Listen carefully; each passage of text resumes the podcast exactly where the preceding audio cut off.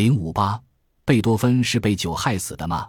一七八七年四月，一位年轻人前往维也纳拜见当时的大音乐家莫扎特。此人其貌不扬，短小精明，在莫扎特面前大展钢琴身手，连被誉称神童的莫扎特亦为之惊叹，立即向在场的朋友说：“此年轻人必为乐坛掀起狂澜。”莫扎特的预言不到十年立即应验。此人正是鼎鼎大名的贝多芬。一七七零年十二月十六日，贝多芬出生于德国科隆附近莱茵河畔的波昂。他的父亲约翰庸庸碌碌，嗜酒如命。他希望儿子能成为第二个神童，给家庭带来荣华富贵，所以强迫贝多芬学习钢琴。稍有不遂，即遭毒打。童年时光对贝多芬来说毫无幸福可言。由于贝多芬天赋过人，再加上后天刻苦的磨练，他在十二岁时就被公研聘为古钢琴与风琴乐师，也从此担负起了养家的重担。贝多芬在宫廷中很受重视，但他并未因此而满足，而是心怀远大，总是梦想着能在音乐上有更好的发展。一七八七年，贝多芬辞去宫廷乐师的工作，远赴维也纳投拜音乐大师莫扎特。然而天不遂人愿，在他到达维也纳不久，就接到母亲病危的消息。他急忙赶回家，母亲在见到他最后一面后，恋恋不舍地闭上了眼睛。母亲的死给了贝多芬巨大的打击，他又在波昂待了五年，直到一七九二年，贝多芬才再度前往维也纳继续自己的理想。到了维也纳，由于莫扎特已经去世了。而钢琴之父海顿刚刚获得他第一次在伦敦的胜利，正处于盛名的高峰。贝多芬于是投到海顿门下，一年后转向申克、阿布雷兹贝格与萨里耶里等名师求教。他在萨里耶里门下学了十年之久。一七九五年，贝多芬在维也纳举行了他自己的第一场音乐会，并在演奏会上弹奏了自己创作的第二号钢琴协奏曲。受到了维也纳市民如狂潮般的好评，他也因此而闻名。很快，他就出版了三首钢琴三重奏奏鸣曲，彻底奠定了自己演奏者与作曲家的双重声誉。此后五年，贝多芬完成了他的第一号到第十一号钢琴奏鸣曲，以及第一号到第三号钢琴协奏曲。一七九九年，贝多芬又完成了第一号交响曲。在这些作品中，弥漫着生命的欢愉与热情，传达出作者无以伦比的想象力，而且表现了空前的自由意境，突破了连莫扎特都无法突破的严格形式。就在他声名如日中天、前途一帆风顺之际，不幸的命运降临到他身上，他的耳朵失聪了。在他年仅二十六岁的时候，这对于贝多芬来说是很残酷的打击。为了不让他人发觉他的耳聋，贝多芬开始离群索居。竟由此变得愈来愈孤僻。在此期间，他与一名十七岁的少女朱丽叶塔·古奇阿蒂相恋，并为他们的爱情写下了著名的十四号钢琴奏鸣曲《月光》。一八零二年，贝多芬迁到离维也纳车程约一小时左右的海利金宁静村庄，在那里，他完成了他的第二号交响曲。但耳疾的日益恶化使他坠入痛苦的深渊。在痛苦中，他写下了《海利根施塔特遗书》，陈述自己悲惨的境遇与不幸。从他降生到现在，他自始至终都是悲惨的。他从来也没有结过婚。在他第一次到维也纳的时候，他曾向一个从他自己家乡来的歌唱家玛格代琳娜·威尔曼求婚，但是被拒绝了，理由是贝多芬长得太丑了。从那以后，他曾先后爱上过好几位贵族女子。有着可爱的名字的可爱的女子，她用音乐向他们倾诉，可他们全都接受了她的音乐，也全都拒绝了她的爱。在痛苦中挣扎的贝多芬，后来在康德的哲学中找到了自信心。要忘掉自己的不幸，最好的方法就是埋头苦干。一八零三年，他再次回到维也纳，在激情澎湃中写出了雷霆万钧的第三号英雄交响曲。贝多芬创作这首乐曲是想献给拿破仑的，但因拿破仑加冕称帝，贝多芬愤而涂掉拿破仑的名字，改名为《英雄交响曲》。同年，贝多芬又写作了极出色的第九号小提琴奏鸣曲《克罗采》。L 八零四年完成第二十一号钢琴奏鸣曲《华德斯坦》，一八零五年完成第二十三号钢琴奏鸣曲《热情》与独一无二的歌剧《费代里欧》。一八零六年，他又创作出第四号钢琴协奏曲和 D 大调小提琴协奏曲。一八零八年，贝多芬同时发表了第五号交响曲《命运》与第六号交响曲《田园》。L 八零九年完成第五钢琴协奏曲《皇帝》，这些全是永垂不朽的杰作。一八四一年三月，恩格斯听了《命运交响曲》的演出后，在他写给妹妹的信中这样赞美着这部作品：“如果你不知道这奇妙的东西，那么你一生就算什么也没有听见。”那种完全的绝望的悲哀，那种忧伤的痛苦，那种爱情的温柔的忧思和用小号表达出来的强劲有力、年轻的、自由的欢乐，短短的几句话，揭示了《命运交响曲》的精髓。在从1803年到1814的岁月里，贝多芬忍受着双耳失聪的痛苦，写出了人类音乐宝库中光芒万丈的珍品。他的创作内容丰富多彩，或壮丽宏伟。惊心动魄，或绝望悲哀、忧伤痛苦，或洋溢着自由欢乐、鼓舞人心的激情，其作品所展示出的艺术价值与历史价值史无前例。他的第七号交响曲没有标题，但瓦格纳认为这首曲子是舞蹈的象征，尤其是那热情奔放的中乐章。据说瓦格纳曾设想在李斯特的钢琴伴奏下，用舞蹈来表现第七交响曲。瓦格纳的理想，后来由俄国舞剧编导马欣实现了。一九三八年，他把这部交响曲编成了芭蕾舞，用来表现一个寓言式的故事情节：世界的创造和毁灭。第一乐章，创造，在创造精神的指引下，混沌世界变成了植物和动物的有秩序的住所，出现了男人和女人，还有危险的蛇。第二乐章，大地。地球上出现了憎恨和强暴，一群男人和女人哀悼着被谋杀的少年。第三乐章，天空，天空中的神和女神对大地上的骚乱无动于衷，依然尽情欢乐。第四乐章，酒色和毁灭，人们沉湎于酒色，神看见他们恶劣的模仿上界的欢乐，因为愤怒而用火毁灭了世界。一九三八年五月。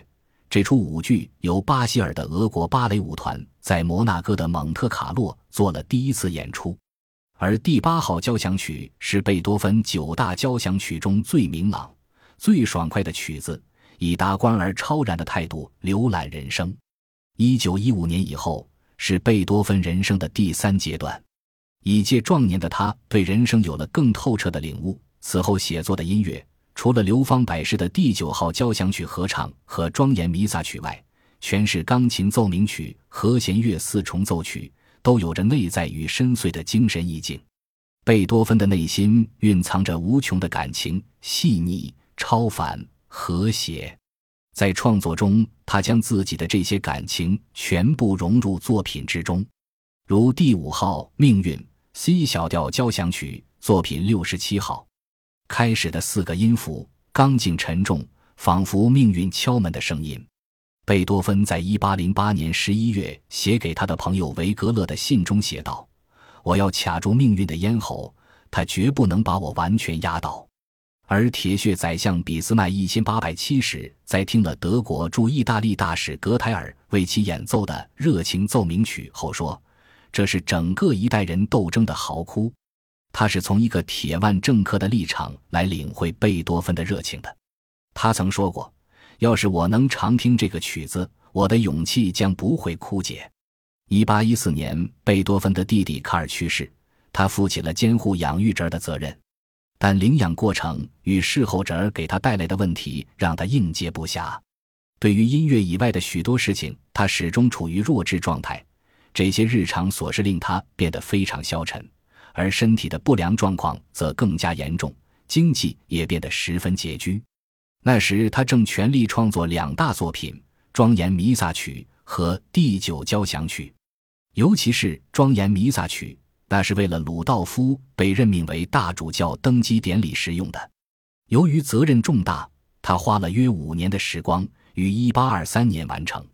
第二年五月，他的第九号交响曲首演，将他的声望又推到新顶点。第九号交响曲的快乐颂合唱是采自席勒的诗歌《快乐颂》，他早就有为此作品的念头。经过了三十二年漫长的岁月，他终于完成了心愿。第九号交响曲的成功为他带来了一生中最大的荣耀与欢欣。在预演时，贝多芬亲自担任指挥。但因耳聋，使得场内秩序大乱，因此正式公演时由乌姆劳夫指挥，贝多芬则在舞台上背对听众指导。当全曲演奏完毕，听众高声欢呼，掌声如雷，但贝多芬毫无知觉。在台上演奏者的提醒下，他转过身来看到那感人的场面，不禁热泪盈眶。这是贝多芬最后一次公开露面，他在不知不觉中患了肝病。并最终夺走了他的生命。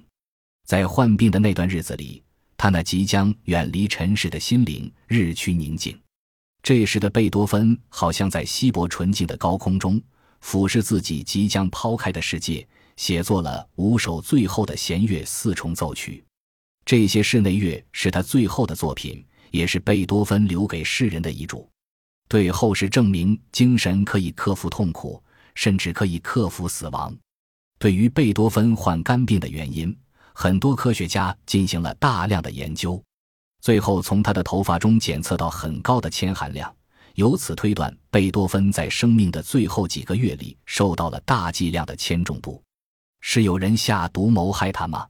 一九八六年，维也纳大学医学史研究所的汉斯·班克和汉斯·耶瑟雷尔合编了一部名为《路德维希·冯·贝多芬的疾病》的书。书中列举了贝多芬一生中一系列病症。一七九五年，这位二十四岁的作曲家开始经历经常性剧烈的腹痛。一七九八年，他第一次开始意识到听人们说话时出现障碍。不久，他的耳朵里就出现嗡嗡作响的铃声。一八零一年，贝多芬经常受到腹泻、发热和腹部绞痛的折磨，这些病痛持续了十年。一八零七年，他拔掉了几颗牙齿，希望这样能减轻经常性的痛风性头痛。他的听力继续减退，他常常不得不拿棉花塞进耳朵里，以降低令人难受的瑟瑟声或耳鸣的干扰。虽然在一八一一年与一八一六年之间，他的肠胃病有所减轻，但是过后又发作的更厉害了，就像可怕的风湿病发作时那样。在一八二零年那次因风湿病发烧。是最厉害的一次，使他卧床不起达六星期之久。一八二一年，贝多芬得了一次黄疸病和多次急性腹泻与便秘。一八二二年得胸部痛风。一八二三年出现持续性的眼痛和更多次的悲惨的腹部绞痛，并且他的听力在这之前五年已经非常之弱了，以致人们与他交流时要用纸和笔来表达他们的意思。一八二四年，他经常卧床不起。一八二五年，他的肠炎经常发作，鼻子出血，还时不时呕吐。一八二六年，他的腹部开始肿胀，背部出现严重的疼痛，黄疸病发作的很厉害。到了年末，在不知不觉中病入膏肓，三个月后出现肝昏迷，终因肝功能衰竭而死亡。除了有这些疾病外，他的脾气变得急躁，行为古怪。一八零零年年初，他告诉朋友们，他吃饭时开始喝大量的葡萄酒，目的是刺激他近来日趋减退的食欲，同时也为了减轻疼痛。就从他异常的走路样子，也能看出他已经受长期铅中毒的影响。根据对贝多芬的生活用品和生活习惯进行分析研究，认为贝多芬有可能是在一七九五年或其前后的时间，曾一次摄取过大剂量的铅。这些铅很快就沉积在骨头里，并在那里存留很多年。同时，这些铅又源源不断地释放到身体中。至于因为什么原因而摄取如此大剂量的铅，现在仍无法考定。同时，贝多芬在他整个后半生中，可能也遭到同样来源的铅污染而中毒。虽然贝多芬在那些年里经常性的搬家，但是在他死后拍卖的所有遗物中有十四只瓷盘、几只陶器、一个马口铁杯子、几个玻璃杯、瓶子和碗、四个黄铜烛台、一个黄铜盐钵、一个紫铜浴盆、一只旋转式烤肉架、一只多用途铁锅和一只平底锅，以及其他厨房用具。那几只陶器肯定有含铅的釉面，那些瓷器可能也有，而那个马口铁杯子和铁锅也可能是铅污染的来源。假使他的许多住处都是以铅为材料的自来水管，似乎不可能仅仅使贝多芬严重中毒，而使维也纳的其他居民免受伤害。但是事实上，他喝了大量的葡萄酒，那个时代的葡萄酒是经过铅处理的。以此来减少酒中的苦涩味，这种做法当时也是受到强烈反对的，因为喝了铅化过的葡萄酒明显的会导致腹痛。可见，葡萄酒成为他体中摄入这种金属的一个来源。另外，还有一个可以想到的罪魁祸首：贝多芬经常用铅笔进行音乐的创作，他写信、记笔记都是用铅笔。在他的听力障碍变得严重后。他更是经常用牙齿咬着铅笔的一端，然后将铅笔的另一端压在钢琴上，以帮助他听到钢琴的震动。虽然在有关贝多芬的文献中没有提到他有长期咀嚼铅笔的习惯，但是他这么做是可能的。如果那个他用来创作音乐的简单的工具真的是导致患病的罪魁祸首，将是多么残酷的不幸啊！